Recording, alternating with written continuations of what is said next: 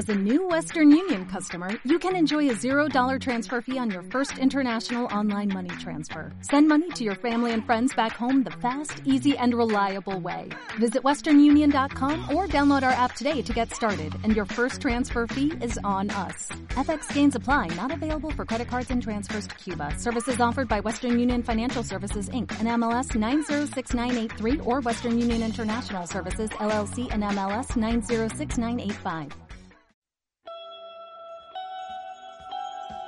La Pajarita, Club de Lectura.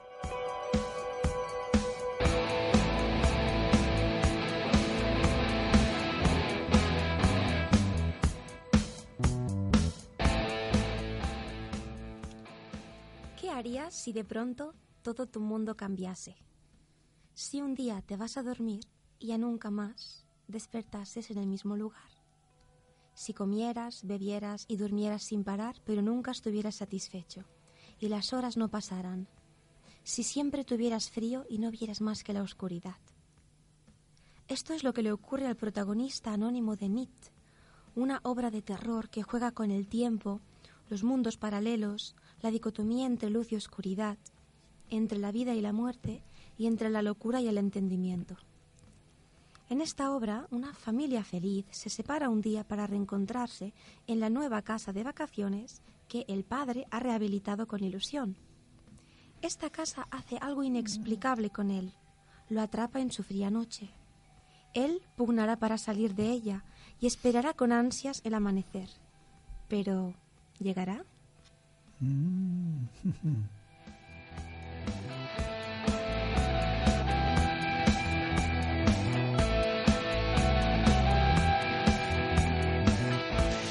Bien, pues tras la sintonía titulada Atardece y nunca es tarde de Mago Mayor y de la introducción que ha escrito María a la obra que comentaremos hoy, NIT, de Joan María Arenas Prat, damos comienzo a esta última edición de la temporada, de la segunda temporada de La Pajarita. Bienvenidos, eh, mi nombre es Jam y comenzamos aquí.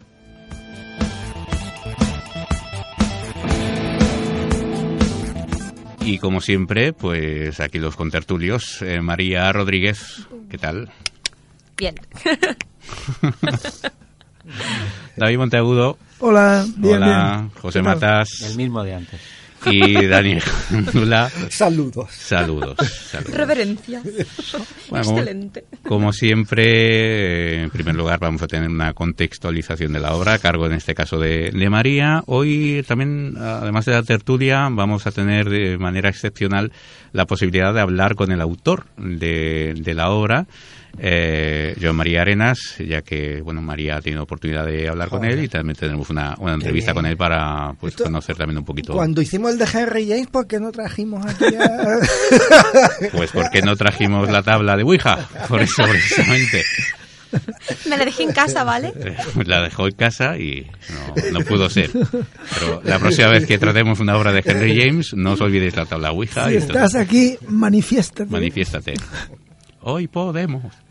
Bueno, María, cuando quieras. Bueno, pues mi contextualización va a ser muy breve y un poco en la introducción ya he dicho de qué va la obra, ¿vale? Es un hombre que está en una casa en la que, bueno, pues por cuestiones que no, no conocemos muy bien, no consigue eh, ver la luz del día. Mm, Pasan las horas y no se hace de día ahí. La historia básicamente es esto. Conforme vayamos avanzando en la tertulia y luego en la entrevista, pues ya irem- iremos sacando detalles. Es un libro que está dividido en tres partes. La primera y la segunda bastante equilibradas, ¿verdad? Y la última más breve. En la primera está el padre de familia. En la segunda está la, bueno, está su mujer, Laura, ¿verdad? Y al final está, está bueno, una parejita, eh, la casa, son otras personas. Lo que voy a hacer es eh, mm, leeros un poquito la, la biografía del autor, ¿vale? Bueno, Joan María Arenas Prat eh, nació en Tarragona en 1964. Es el mayor de una familia numerosa de siete hermanos que a principios de los 70 se trasladó a la comarca del Alt Penedès, en la provincia de Barcelona, en Cataluña, donde completó la educación secundaria y el bachillerato en el Colegio San Josep de Sant Sadurní d'Anoia. Durante aquellos años nacieron dos de sus grandes pasiones, la ciencia y la lectura. Gracias a excelentes profesores que, de una forma u otra, acabaron marcando su futuro. Posteriormente, cursó los estudios de medicina en la Universidad de Barcelona, profesión a la que se acabaría dedicando hasta el presente. Durante aquellos primeros años universitarios fue un viajero incansable, de los de la furgoneta y manta, que recorrió toda Europa cuando los viajes low cost ni siquiera existían. Más tarde cambió la carretera por las nubes y durante años practicó el vuelo libre en parapente, hasta que un aparatoso accidente le hizo de nuevo cambiar de planes.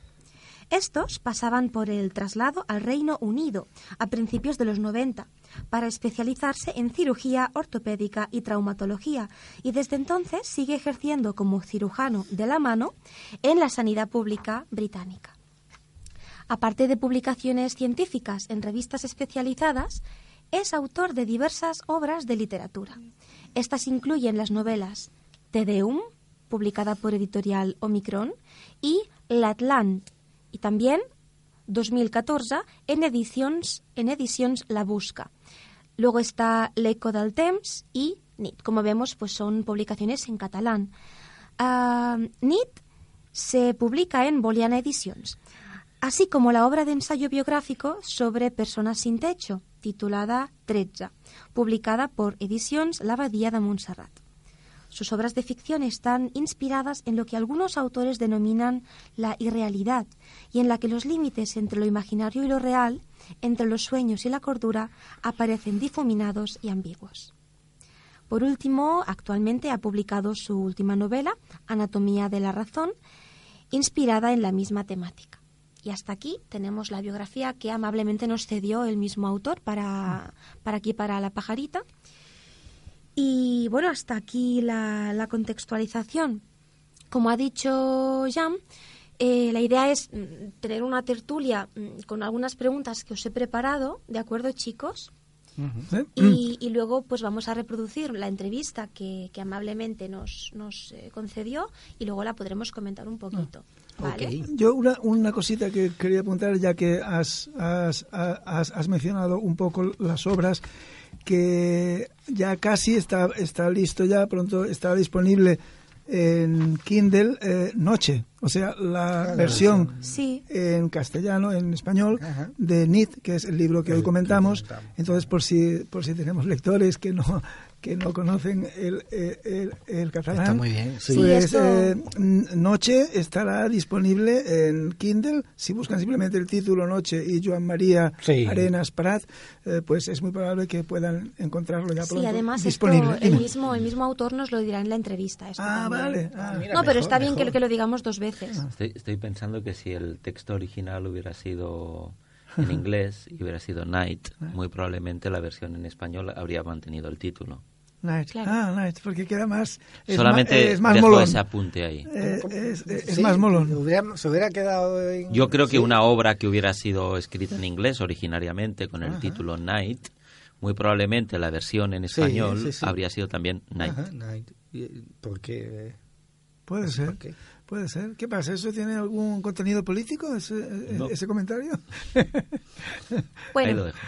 y si se hubiera llamado Miguel, Michael Knight.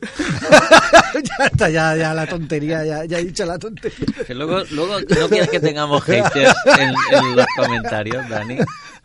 Bueno, la primera pregunta es un poco ¿Qué, ¿Qué, impresión habéis tenido de la obra? Así un poco, grosso modo, si os ha gustado, si no os ha gustado. David. ¿Yo? Sí, que ah, se arranque David. Venga, va, arranco yo. eh, Bueno, yo, eh, yo esta, este, este libro, Nid, es, un, es una novela que hace unos años leí ya, hace, hace, hace, hace tiempo, digamos, y tengo muy fresco todo lo que, lo que es el libro, entre otras cosas porque tuve que comentarlo y, y yo presenté el libro también. Eh, pero bueno, a mí es un, es un libro que es bastante digamos que es un libro bastante monteagudiano, ¿eh? en, el sentido de que es un libro también que se, que se, desarrolla, o sea, el, el, escenario en el que se desarrolla es un escenario muy, muy cotidiano, muy reconocible, aquí reconocible para los que buscan una segunda residencia en, en los Pirineos, también es verdad, pero bueno, eh, una cosa, historias familiares y, cosas muy... Y que ahí surge, hay un momento en que esa, esa realidad, eh, esa realidad con los problemas pues estos pedestres de la casa, que si las obras, que, no, que se eternizan y que se, son más caras de lo que pensabas. Hay un momento en el que eso, de golpe ahí hay una, hay una brecha, hay una falla, hay una grieta por la que, eh, por la que el protagonista pues se ve inmerso en otro, en otra realidad que ya es mucho más inquietante, en un, en un universo paralelo, en una, en una grieta espacio-temporal o como lo queráis llamar.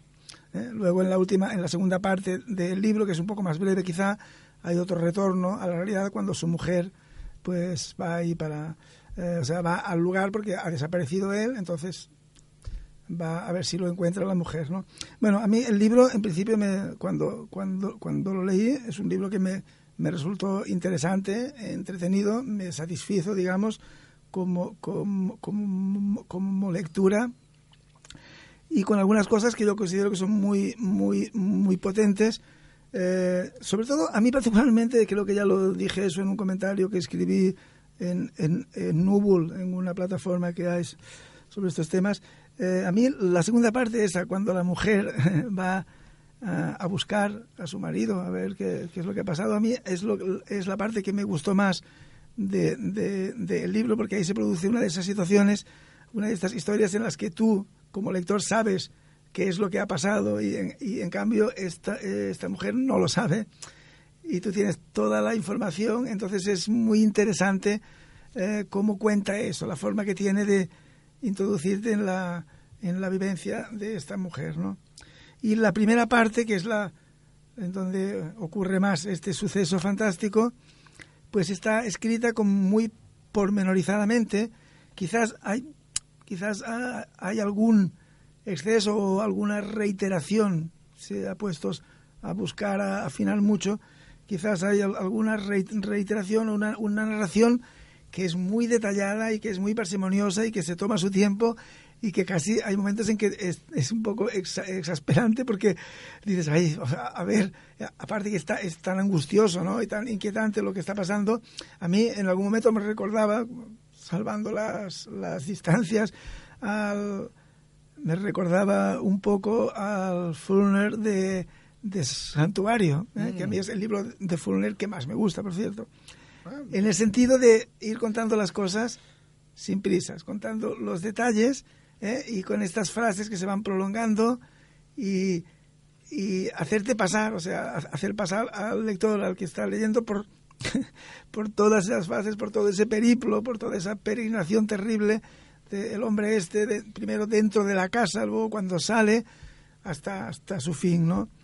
Entonces, eh, quizá esa primera parte yo, yo ahora, como escritor, pues la habría, habría quitado alguna que otra reiteración, pero bueno, es muy, es muy potente y es una idea muy buena, es una idea quizás que a todo el mundo se le puede haber ocurrido en algún momento, o sea, ¿qué pasaría si, no? Pero aquí está desarrollado con todas las consecuencias, ¿no? Y, en fin, es un libro rico, rico en la en, en las situaciones, en la historia que, eh, que, explica, en los enigmas que nos plantea, ¿no? Un libro que queda con muchos interrogantes abiertos, como, como lector, pues te preguntas, acabas con muchas preguntas, ¿no?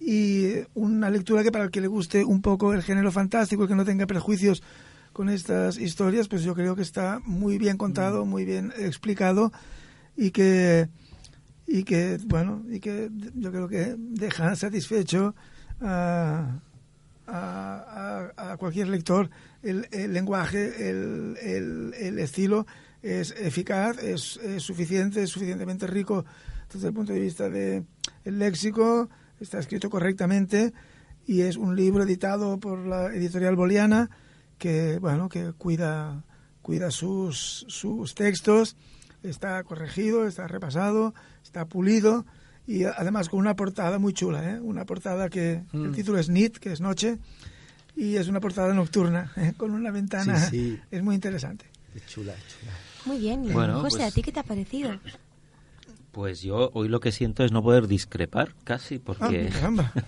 eh, estoy muy de acuerdo con todo lo que, lo que ha dicho David. A mí es un, es un libro que me ha gustado. eh, que me ha resultado interesante su lectura. Eh, que recuperando una idea del anterior programa me parece un texto arriesgado eh, en el sentido de que plantea un dilema ¿no? o, una un supuesto bastante difícil de abordar desde el punto de vista literario, que por un lado es la cuestión del tiempo y en este caso es el, el, el, que el tiempo no avance. ¿no? O sea, esto es la encrucijada en la que sitúa el, el narrador al, al personaje. Y, en estas cuatro partes que tiene, o tres que decía María, sí, es verdad. Yo tenía en mi cabeza que eran cuatro, pero bueno, puede que sean tres, porque la versión de ella aparece primero y luego, y en realidad que sean tres, pero sí, esta versión del narrador principal, que es la más extensa, ¿no? La, eh, está fundamentada sobre todo. Eh, en, en cuanto a una, a una paradoja, ¿no? que es, por un lado, eh, la falta de marcadores externos en cuanto al avance del mm. tiempo, ¿sí?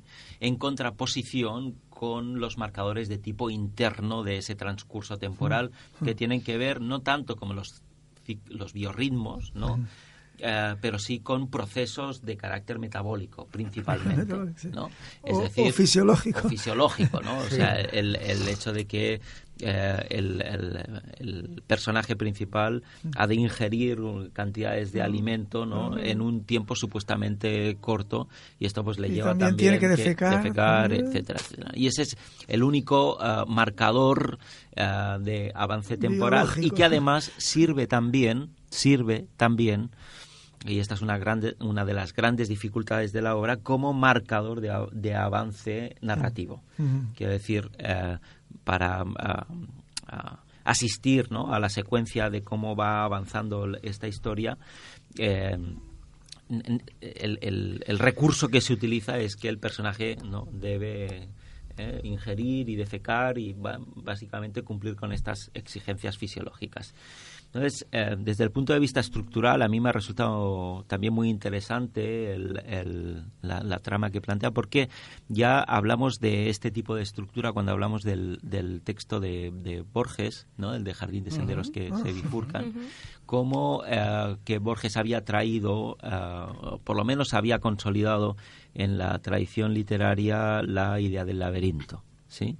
Y, de alguna manera yo creo que eh, esta, esta obra de ficción sitúa también a alguien en un laberinto, del que no puede salir, ¿no? O sea, de alguna manera el, laberinto nos, nos eh, sitúa ante la imposibilidad ¿no? de escapar, ¿no? de salir. Estamos en una encrucijada que en este caso es temporal y que también lo era, ¿no? Bueno, y si tuviera que decir alguna cuestión eh, que le sacaría punta es que probablemente eh, la voz está del narrador eh, principal que arranca en esta primera parte tan extensa o más extensa de la obra aparece también como muy presente en la voz de la mujer cuando ah, ella nos da su testimonio. Mm. Como si de alguna manera todavía no hubiera conseguido una voz propia y que luego es, es cierto que mm. según ella va avanzando en el relato, eh, poco a poco, ¿no? Ya va cogiendo su propio timbre. Pero esta, esta mirada tan paisajística que tiene, eh, tan morosa en cuanto a detalles, ¿no? Del, eh, de la geografía, de la fauna, del, del bosque, de, de, todo esto que es tan propio del personaje y que hace que esté tan bien construido, porque tiene una mirada propia, singular, como que no se ha despegado del todo en, el, en, cuando arranca con esta con eh, la visión ¿no? de ella y simplemente para decir algo con respecto a, a, lo que ha dicho antes David de que claro que cuando conocemos el, el, punto de vista de ella no ella nos mm. cuenta la historia mm. genera pues esta este suspense no porque nosotros sabemos lo que ha ocurrido y ella no y empatía no y sin embargo a mí probablemente me habría interesado mucho más la historia justo al revés ¿eh? si hubiera arrancado ella explicando que sube, que no sabe qué ha pasado. Es decir, utilizando previamente la intriga y, eh, no el, suspense. Pero bueno, no digo nada más para que así luego podamos en la tertulia. no, pues está bien, porque yo, yo comparto eso último que has dicho, lo comparto plenamente. A mí lo que me gusta del libro es todo lo relacionado con ella. Es, lo, que me gusta. Eh, yo, yo eh, empecé muy preocupado con la lectura porque al principio no me pasaba lo que al personaje no conseguía avanzar.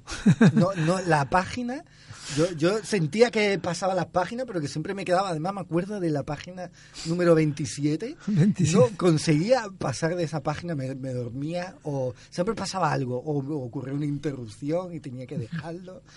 Y, yo empecé a... Eh, tengo que confesar que estoy muy desconcertado con este libro. No sé, no soy capaz de decidir si me gusta o no. No lo sé.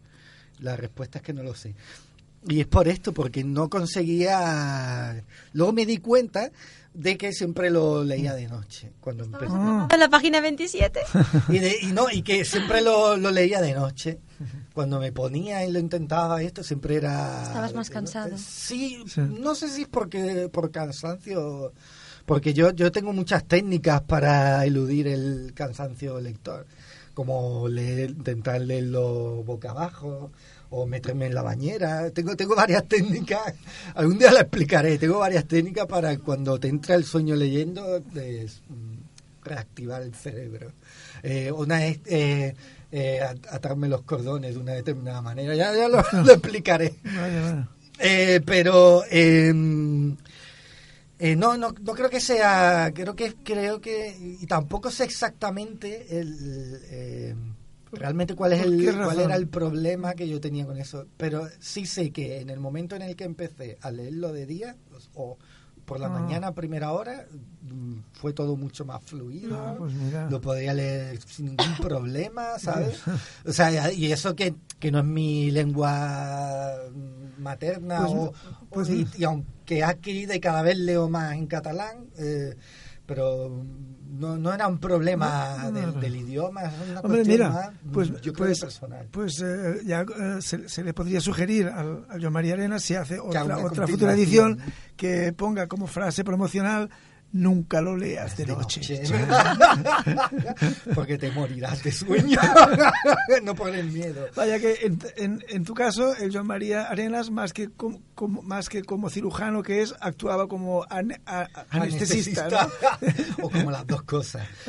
Yo os cuento una, una cosa, yo, una anécdota. Yo uh, una vez entré en un laboratorio de estos de, de química Hmm. ¿no? Y, no pude resistir la tentación de, mezclar una probeta, dos cosas que me encontré sin saber lo que era, y provoqué una pequeña explosión en la Universidad de Madrid, en la Complutense, donde dio clase Rubalcaba.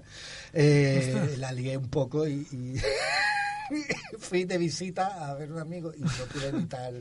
Eh, bueno, provocó un accidente. ¿Y qué tiene que ver eso con NIT? A eso voy. Eh, el NIT tiene todos los elementos que a mí me encantan de la literatura, pero están mal mezclados. mal mezclados. Eh, o, al menos están mezclados de un modo que yo no, he conseguido eh, conectar tampoco con el, con el libro. Creo que, y, creo que a ver, tiene que ver con lo que, y, yo creo que una buena solución ya la ha apuntado José. Que cambiar el... el... punto de vista, yo hubiera empezado por ella. Yo, o de hecho, hubiera convertido en protagonista a ella. A, mí todo lo que tiene que ver con, con ella me gusta. El resto no no no consigo no no consigo. Pero no creo que tenga que ver con, con su con una pericia. No yo creo que, que el, este hombre, al ser un hombre de ciencia, conoce los elementos por separado, pero creo que a la hora de, conjuntarlo ha hecho un poco lo que yo hice con él. O sea, si yo... Eh, eh, eh, a él no le ha salido un desastre porque él conoce mejor los elementos que yo cuando intenté hacer, hacer de científico y al final acaba en profesor primera novela, con tu primera novela. por ejemplo, sí, sí, sí, él conoce los elementos, entonces algunas cosas no le han ido, no le han funcionado, pero se les puede salvar porque él conoce la, técnica. Eso es lo que quería explicar. y, y Jan, ¿a ti qué te ha parecido la, novela? A mí me interesa mucho el, la concepción del inicio de la historia, la parte masculina, eh, porque se acerca mucho a un a, un argumento de terror que a mí me gusta mucho, que es La Casa Encantada, aunque luego se va por otros caminos, pero esa, ese espacio que además está muy abandonado, que tiene su propia historia y como entra una persona totalmente ajena y comienzan a pasarle cosas. Eh, me gusta mucho esos, eh, esos elementos quizá muy relacionados con la profesión de, de Joan María, que es eh, cirujano, ¿no? Esa, esa manera de eh, narrar de una manera muy clínica todo lo que le está pasando al personaje. Y luego la segunda parte, la parte de, ella, luego hay una tercera que quizá a, mí me parece mucho más floja, pero bueno, la, parte de ella me interesa mucho porque salimos de una situación muy claustrofóbica donde no se sabe exactamente qué es lo que pasa y eh, donde solamente hay un personaje, pasamos a, a otro personaje que interactúa con otros eh, personajes y comenzamos a, digamos, a, abrir un poco la ventana para intentar descubrir qué es lo que está sucediendo, ¿no? Entonces son dos, digamos, son dos elementos como dos géneros vinculados a una sola historia que me parece muy muy interesante la manera en que en que están desarrollados. Quizá están demasiado divididos, no sé. Yo los hubiera mezclado de otra manera, quizá, ¿no? Un poco como lo que decía eh, Daniel. ¿no? Eh, quizá el cóctel hubiera resultado un poco más, eh, no sé, como más ligero, ¿no? Más... más dinámico, ¿no? Que tal y como está dividido. Pero me interesa mucho la, la historia, cómo la cuenta y, lo que cuenta, ¿no? El planteamiento está muy bien.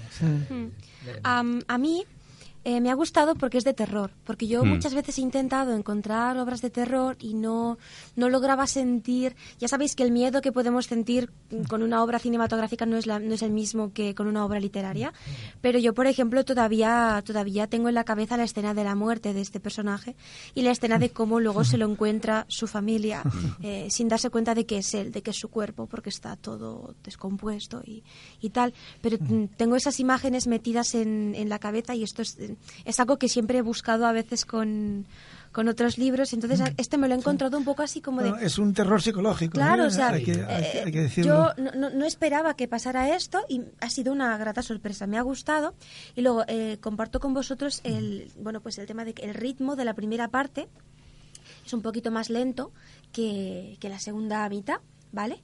pero también me ha gustado porque este ritmo al final entra como en un bucle, ¿no? De qué está pasando, eh, no se hace de día, qué pasa, está enfermo, no está enfermo, está luego mm, con, en todo este bucle de la primera parte de que no se hace de día nunca, yo me hacía un montón de preguntas y creo que esto es muy bueno. Yo me preguntaba, eh, ¿se ha muerto y está está atrapado en, en, un infierno o eh, está soñando o qué ha pasado, ¿no? Entonces me gustaba mucho mm, plantearme estas, estas preguntas.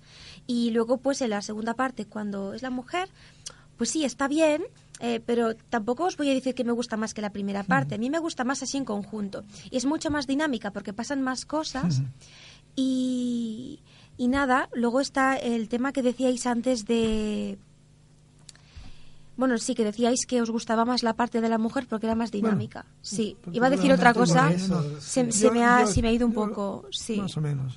Sí, y bueno, lo que os decía de la, escena de la muerte me, me, resultó muy, bueno, pues muy bien descrita y a veces pues es muy visual, ¿no? Como, como este personaje pues está va de mal en peor, está destrozado ya, se, cae, está, está comiendo cosas del suelo, está se, se, está muriendo y al final él mismo decide pues suicidarse, ¿no? Así con, está ahí entre las dos rocas atrapado y empieza a mover la cabeza para darse un golpe y porque sabe, o sea, eso es pura desesperación, pero él ahí incluso encuentra la paz allí, ¿no? Y, me gusta mucho también cuando hay escenas de, de encuentro entre los dos mundos, por, por así decirlo. ¿no? Cuando cuando está en la segunda parte del libro y, remite a escenas de, la primera parte y lo que decía David, que ella no sabe lo que está pasando, pero nosotros ya lo sabemos. Por eso a mí sí me gusta que la primera parte sea la del hombre. A mí sí me gusta. Porque lo entonces... que pasa es que quizá si lo hubiera intercalado de alguna manera, esa primera parte lo hubiera cortado un poco, porque lo que ocurre como lector virgen, ¿eh? no virgen, ya, ya sabes, como, lector, Tienes dos hijos, tú sabrás. es que, es que, es que em, no, no entiendes bien el juego de la repetición, hasta que ya no llega a, la segunda parte no, no comprendes muy bien. Eh, ¿Por qué te ha hecho pasar por ahí el autor? ¿Por te ha hecho pasar por todo? que, es muy coherente en realidad la idea, porque yo, yo comparto esa idea de que el infierno es la repetición. Y, pero, pero claro, hasta que no, no pasa a la segunda parte no lo comprendes bien, ¿no? Entonces, eh, sí, yo creo que sí hubiera sentado mejor, eh, pero bueno, estos son percepciones personales que, que, que, que mías, seguramente. Probablemente el libro esté mejor. Y luego está el tema de, de las voces. Eh, yo personalmente, ah, aunque os he dicho que me gusta mucho este libro, pero si tuviera que decir una cosa negativa, es que me parece que. Mm, esto se lo dije a José así un día, así por, por WhatsApp, si te acuerdas. me pareció que la voz de, de, él y la voz de ella mm. se parecían demasiado en el mm. modo de hablar. Es lo que decías. Sí, y luego me, me parece, o sea, mm. sé que es difícil, ¿vale? A veces el tema de las voces, cuando eres hombre, ponerle voz a una mujer a veces es difícil o al contrario, pero luego me pareció que incluso la voz de él eh, a veces se salió un poco de contexto. Por ejemplo, son una pareja que está bien, está bien avenida ¿sí? Hay un momento en el que él se empieza a dar cuenta de que le está pasando algo y empieza a dudar de si su mujer lo ha envenenado o algo así. Entonces él empieza a decir cosas así como, ay, esta tía que ha hecho...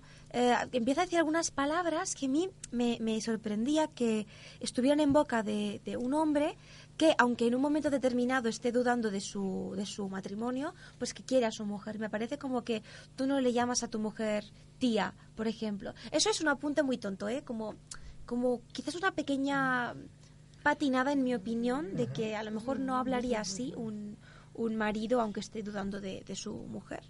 Porque además se quieren y además este hombre tiene pues eh, tiene su pasado ¿no? en el que él, eh, se, él sentía que era homosexual, sí, pero después estuvo con, con, su mujer y conectó muy bien con ella y que él no tiene un resentimiento hacia, hacia su mujer por absolutamente nada. Entonces me sorprendió esta, esta parte de, de, los diálogos, de la voz. No sé si, si coincidís o no coincidís.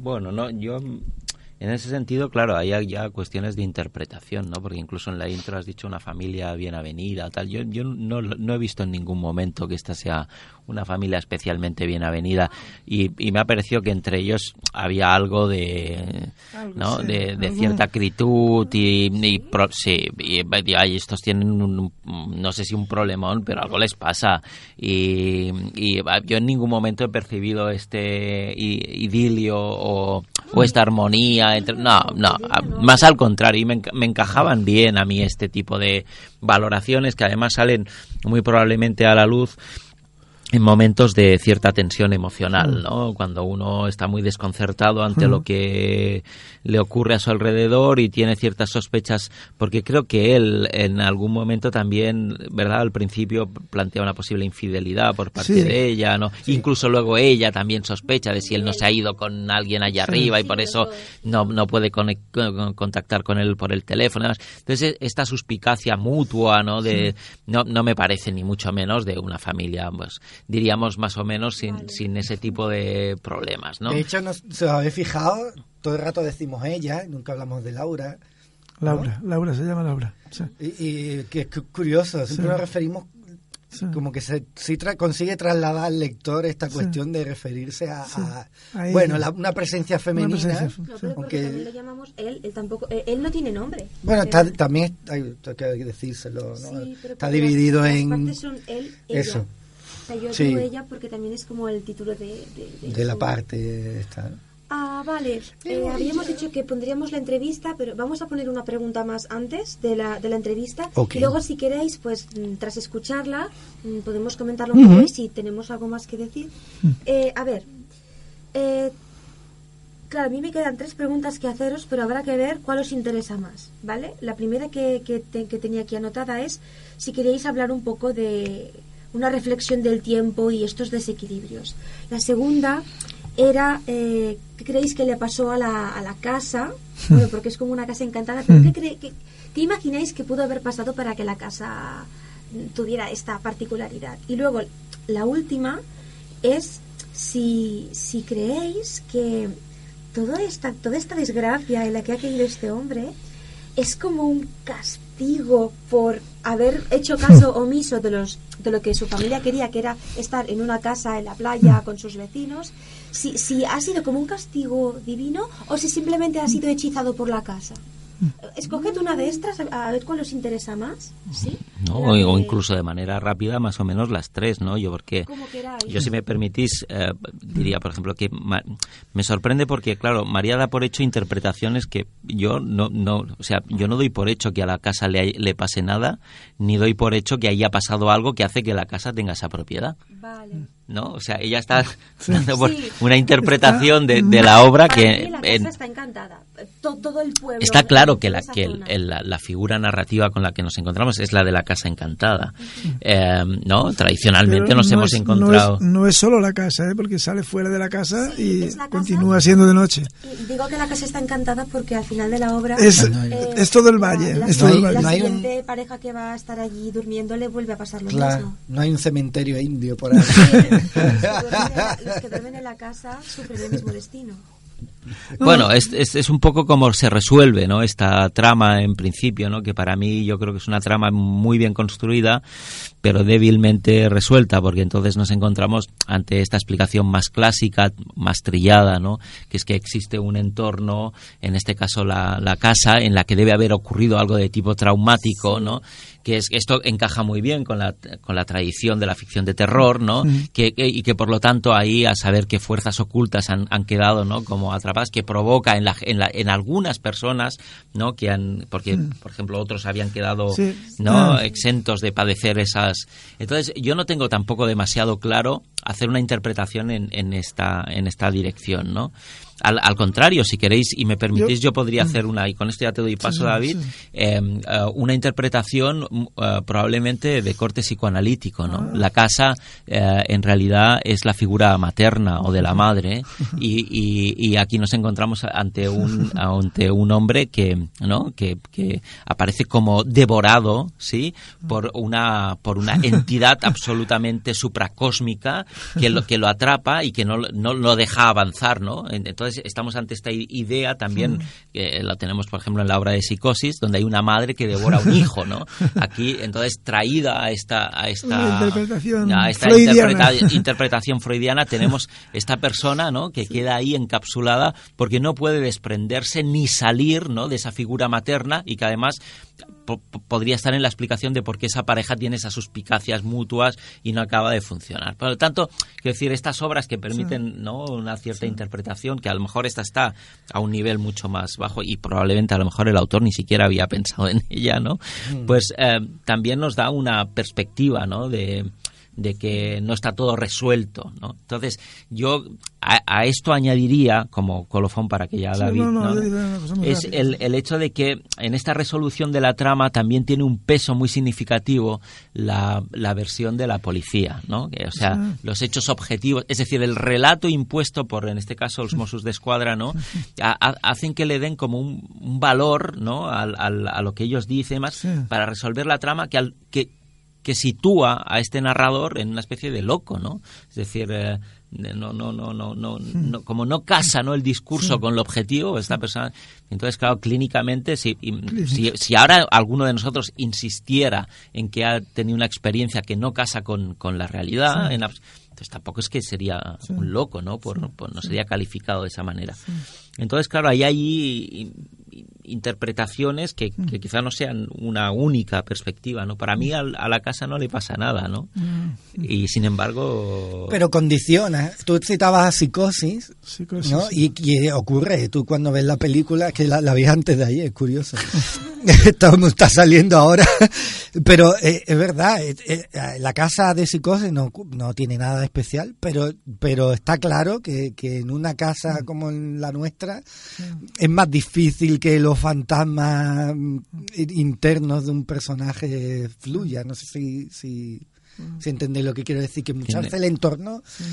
Eh, el entorno también te prepara para, para ciertas cosas. yo creo que cuando uno está un poco para allá, como hablando mal y pronto, eh, eh, no es lo mismo estallar en un, yo qué sé, en, en, un piso normal del centro de Barcelona, que también tiene lo suyo, pero bueno, que, que en un caserón, no sé. Pero si la casa no está encantada, ¿por qué se repite la historia al final? Bueno, no sé, no sé. Yo, yo sobre el tema este tengo eh, tengo información privilegiada porque yo he, hecho además una ruta literaria por los paisajes que salen aquí reflejados en esta novela mm. NIT con el autor y con el editor. Y entonces sé que el autor eh, no considera que la, que la casa, concretamente esa, esa finca, que sea que el fenómeno se produzca en la casa, sino que considera que ese valle, ese valle que ya se le llama la Valle Fosca, porque es un valle muy con unas vertientes muy inclinadas, muy cerrado y que es un valle que realmente en la, en la, en la época invernal se hace el sol se pone enseguida es un valle muy oscuro y el autor Joan, Joan, Joan María Arenas tiene la teoría de que en ese valle cuando tú vas aunque vayas tú ahora pues el tiempo transcurre diferente es un valle mm. misterioso en el que hay una percepción del tiempo diferente. Entonces él le atribuye eso que eh, aquí estamos sacando el tema de la casa encantada que es muy es muy interesante por toda todos los referentes, toda la tradición literaria y cinematográfica, pero yo creo que el autor va más al, al, Valle Encantado, más que a la Casa Encantada. Y luego la interpretación. La interpretación también se podía interpretar en un plano completamente íntimo, personal, mm. y es un reflejo de, de, una crisis de pareja, ¿no? De una también, aunque él de tantos detalles muy concretos y muy científicos y muy fisiológicos, pero ¿por qué no? ¿Por qué no interpretarlo como el, el fracaso de una pareja? Bueno, em, lo que haremos ahora será, vamos a reproducir la, la entrevista y dura un ratito y cuando se termine, pues la podemos comentar y si, por ejemplo, queréis hablar más tarde de aquello que os preguntaba, de si era un castigo o era un hechizo, ah, mm, se puede comentar un poquito más tarde, ¿vale? Pues venga, vamos a, vamos a darle a la entrevista. Bueno, pues aquí empezamos la entrevista al autor Joan Arenas Prat.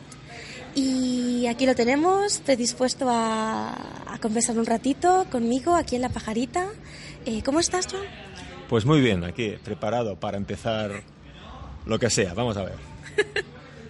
Bueno, pues te he preparado unas preguntas en relación a tu libro que aquí en La Pajarita hemos leído en catalán bajo el título de Nit, Noche, para los que no hablen catalán. Y bueno, mm, vamos a la primera pregunta, si te parece. Uno de los temas más importantes de Nit es el tiempo. Me gustaría saber cuándo y cómo comenzó a interesarte este tema. Bueno, antes de empezar y un poco em, a lo que hacía referencia, el libro también ahora saldrá en castellano dentro de un par de meses. O sea que quien quiera esperar porque le sea más, más cómodo en castellano, pues em, está de suerte. Y luego el tema que me comentas del tiempo es, es, un, es, una cosa que siempre me ha eh, fascinado, ¿no? O sea, la forma que tenemos de, de calibrar, ¿no? O de medir el tiempo, ¿no? O sea, cuando eh, estás en una situación en, en una, o en una, eh, con, ciertas personas, la forma con, con, la que el tiempo avanza es muy diferente eh, si estás en otra condición, en otra situación, ¿no? Y el tiempo, por ejemplo, yo siempre lo comparo a la, a la percepción que tenemos del tiempo al final de un partido ¿no? de, de, Champions, cuando queda un minuto o dos y vas perdiendo o vas ganando. Depende de cómo sea tu, de, cuál sea tu equipo, el tiempo vuela o el tiempo va muy, muy, muy lentamente. Luego, esa percepción del tiempo en, en NIT la, llevó a, a, los, a, la máxima, a la máxima expresión, ¿no? O sea, es como si estiráramos esta percepción a los límites, un poco llegando a, casi, bueno, a la novela de terror psicológico. Y un poco, pues, a partir de estas premisas salió la, la historia de, de Need, ¿no? Eh, un poco es hablar de eso, ¿no? del tiempo como factor psicológico y a la vez, pues, también de terror, ¿no? La siguiente pregunta eh, está relacionada con los mundos paralelos. Se relata la existencia de dos mundos paralelos que se entrecruzan mediante la casa. Háblanos de la otra parte, de la dualidad. Uh, un poco enlazando con la pregunta anterior, eh, aquí es donde eh, radica la, historia, ¿no? el, origen de esta, de esta, de esta historia. Y eh, cada, son dos personajes, básicamente, en la novela. Uno es el, el, que narra ¿no? la primera parte el que está situado en el valle, en el valle donde se, sucede la historia, y el otro es, la otra narración es su, su pareja, ¿no? Desde fuera del valle. Luego un poco hemos, eh, se ha intentado pues esta, esta dualidad o esta doble percepción o esta relatividad ¿no? de, cómo percibimos el tiempo explicada por eh, el protagonista, el que está en el valle, en este valle oscuro, ¿no? en el que casi nunca eh, luce el sol, ¿no? y un poco también la percepción de ese mismo tiempo, que es un fin de semana ¿no? en, en este valle, de su pareja, ¿no? que está fuera del valle, que está en, en la ciudad donde eh, habitualmente viven. Luego, eh, como antes decía, eh, es llevar esta, esta dualidad ¿no? o esta, esta dicotomía ¿no?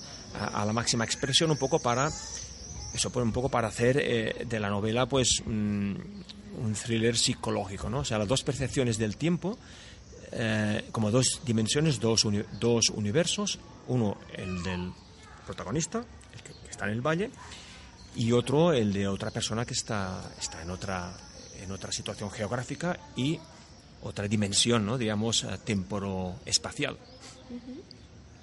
Y un poco pues va, va, por aquí, ¿no? O sea, es llevar esta, esta doble percepción de un periodo de 48 horas según la persona y según la situación y según el estado anímico y, y psicológico del, del personaje. Muy bien. Pero entonces, claro, nuestros oyentes ya han leído nuestra sinopsis, la contextualización. Te voy a añadir otra pregunta aquí. Tenemos a la madre de los, de los niños, ¿verdad? La pareja del protagonista, que ella siente que ha pasado realmente un fin de semana, pero todo indica que tanto sus hijos como todo el mundo sabe que el padre ha estado desaparecido durante semanas. ¿Qué ha ocurrido aquí? Es em, un poco lo que antes decía, ¿no? O sea, es un periodo que empieza con un fin de semana, que luego se alarga por la, por la pérdida del, del protagonista, pero que eh, esos, esos días, ¿no?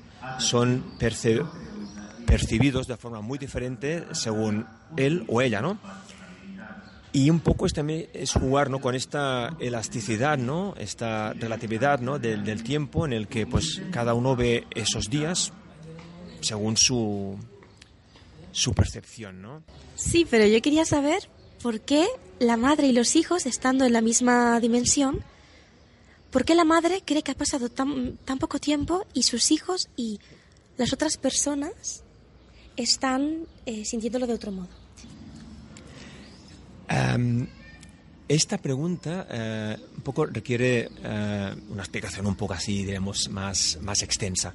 Primero porque Em, además de jugar con esa doble percepción del tiempo, también quería eh, un poco implicar en el lector, eh, confundirlo, para que eh, dudara si realmente la historia que ella cuenta es cierta por su percepción del tiempo o si realmente ella está, debido a todo lo que está sucediendo, mm, desarrollando algún tipo de trastorno psicológico. ¿no? Y un poco es, esa es la historia, confundir al lector entre, aquí la percepción es lo que eh, hace que, que, ella, ella vea o ella perciba esa, cosa, esa, esa situación, o realmente ella eh, está un poco ya, digamos, em, eh, se está, digamos, desmoronando, ¿no? Psicológicamente. Es un poco jugando con, está ella, si es locura, si es una, una, una percepción, digamos, temporal-espacial em, errónea o es una temporoespacia, una percepción, digamos, relativa ¿no? del tiempo.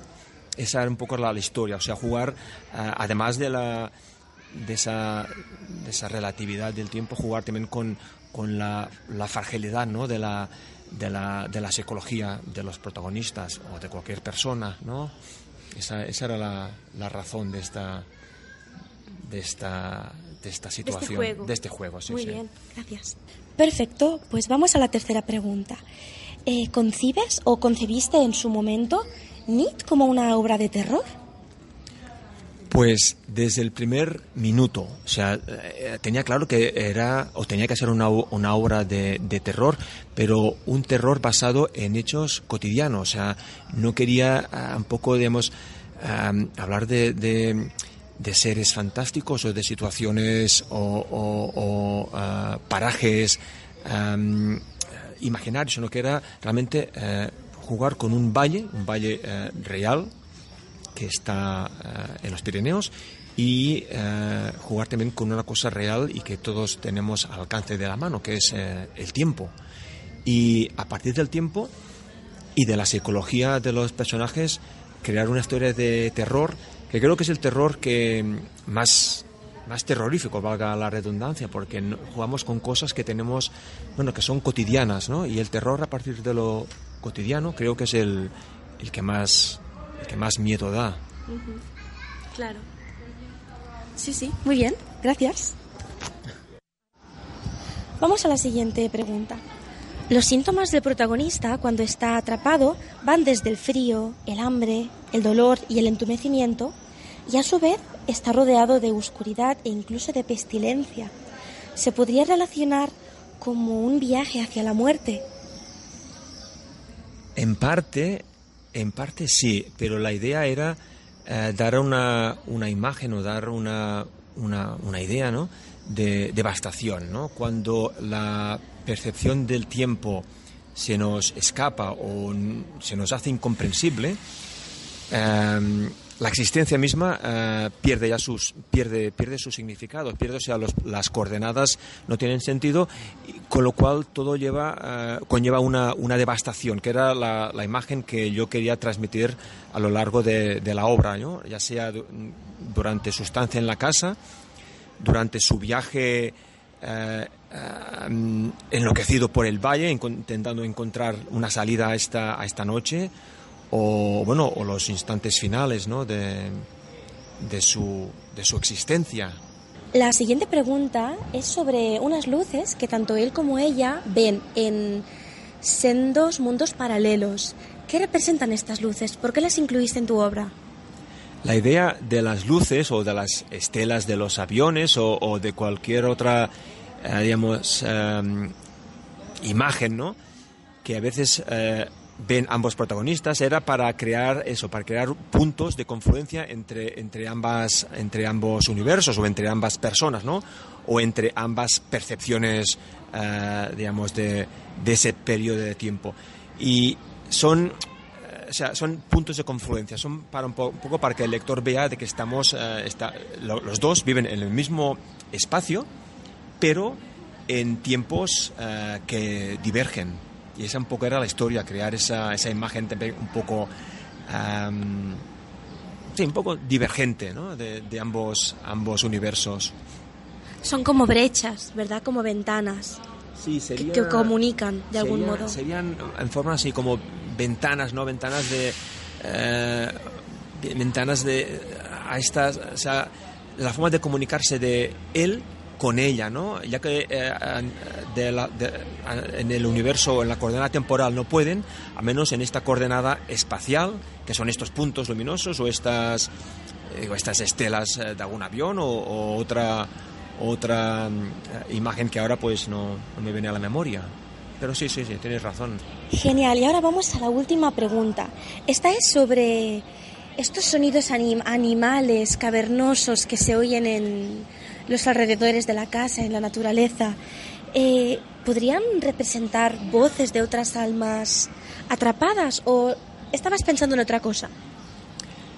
Esto tiene que ver con lo que antes te comentaba de crear una historia de terror a partir de elementos cotidianos, ¿no?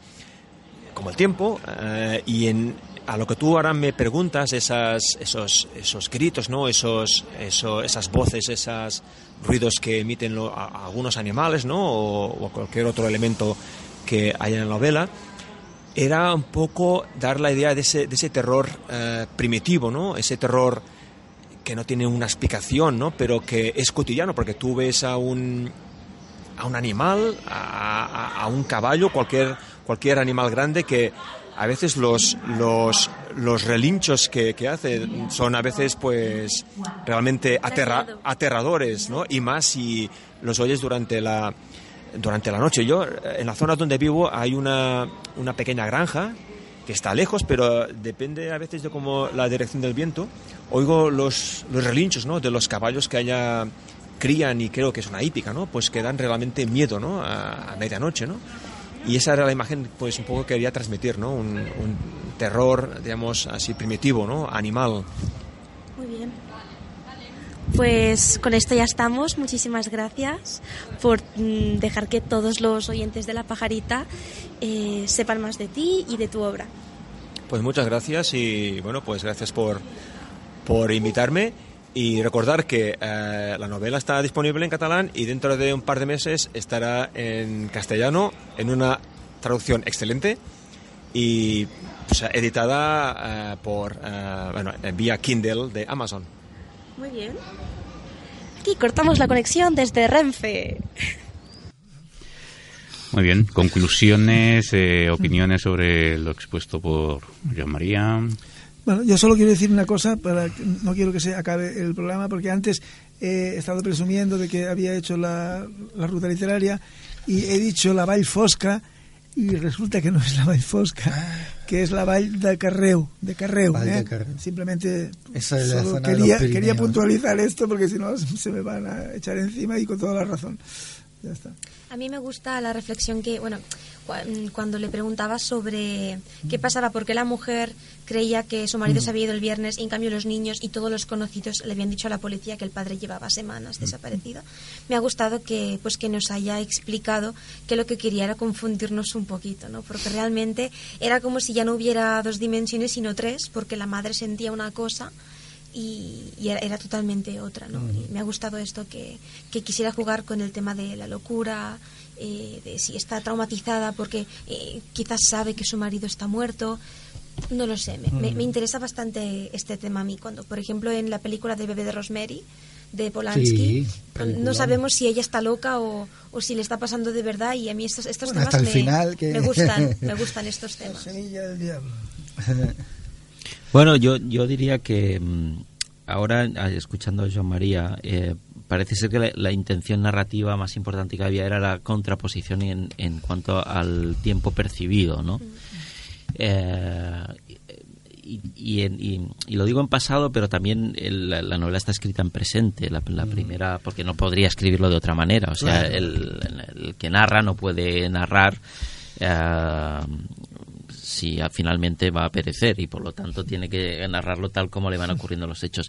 Pero claro, si partimos de que eh, es la percepción del tiempo lo que está en contraposición, em, los hechos objetivos deberían sostenerse, quiere decir, deberían ser únicos. Eh, y esta es un poco la versión que viene a dar la policía con su, oiga, mire usted, pero si es que la última llamada de este, mm. de este teléfono la tenemos de esta fecha, y esos son hechos objetivos, en principio incuestionables, porque ahí están los registros. ¿no?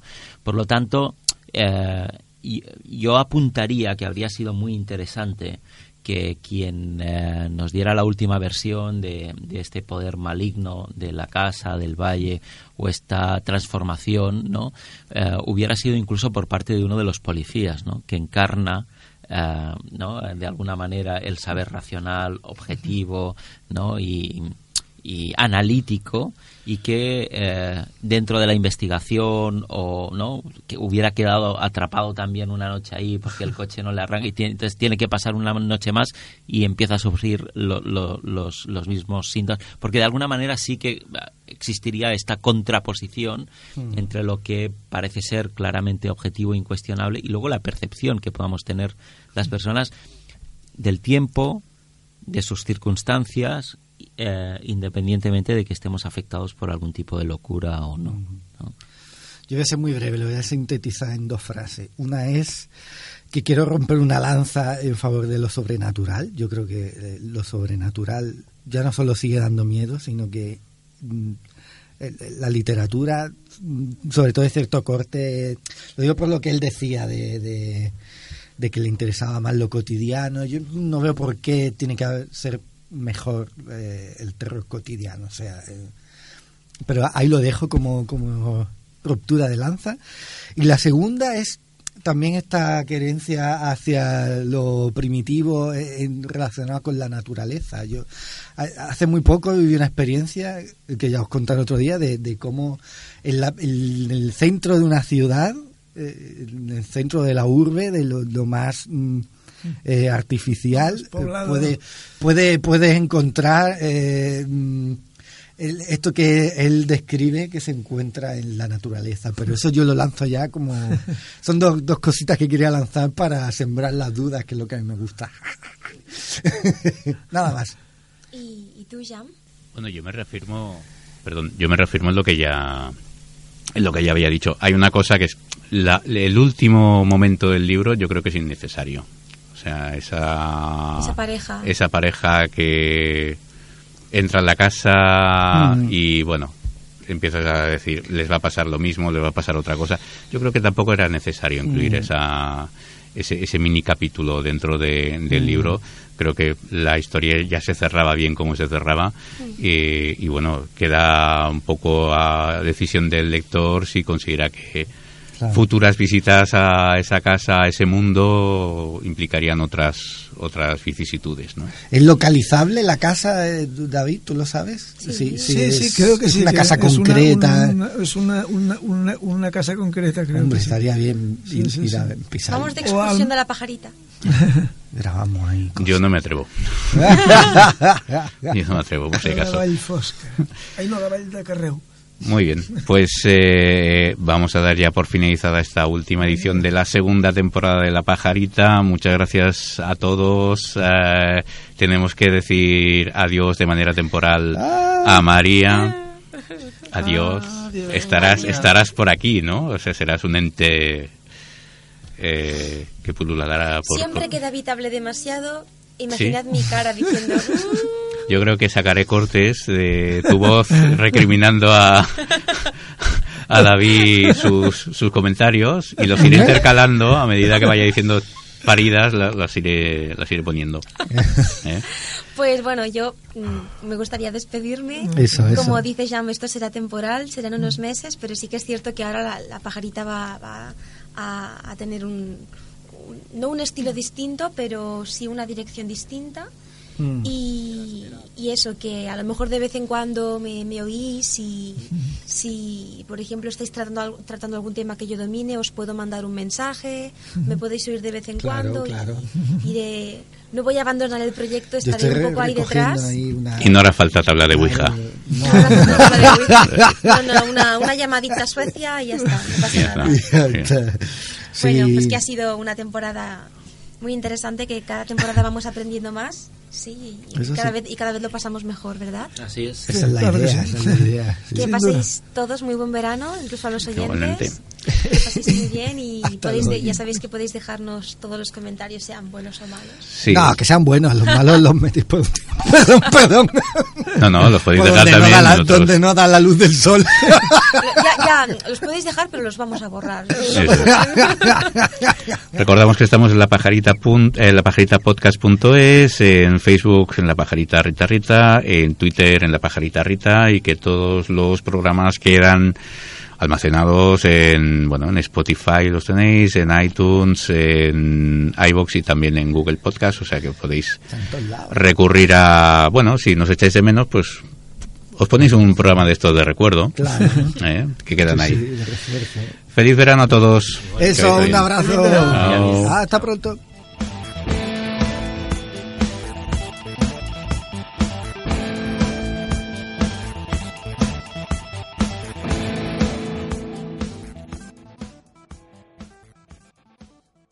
As a new Western Union customer, you can enjoy a $0 transfer fee on your first international online money transfer. Send money to your family and friends back home the fast, easy, and reliable way. Visit westernunion.com or download our app today to get started, and your first transfer fee is on us. FX gains apply, not available for credit cards and transfers to Cuba. Services offered by Western Union Financial Services Inc. and MLS 906983 or Western Union International Services LLC and MLS 906985.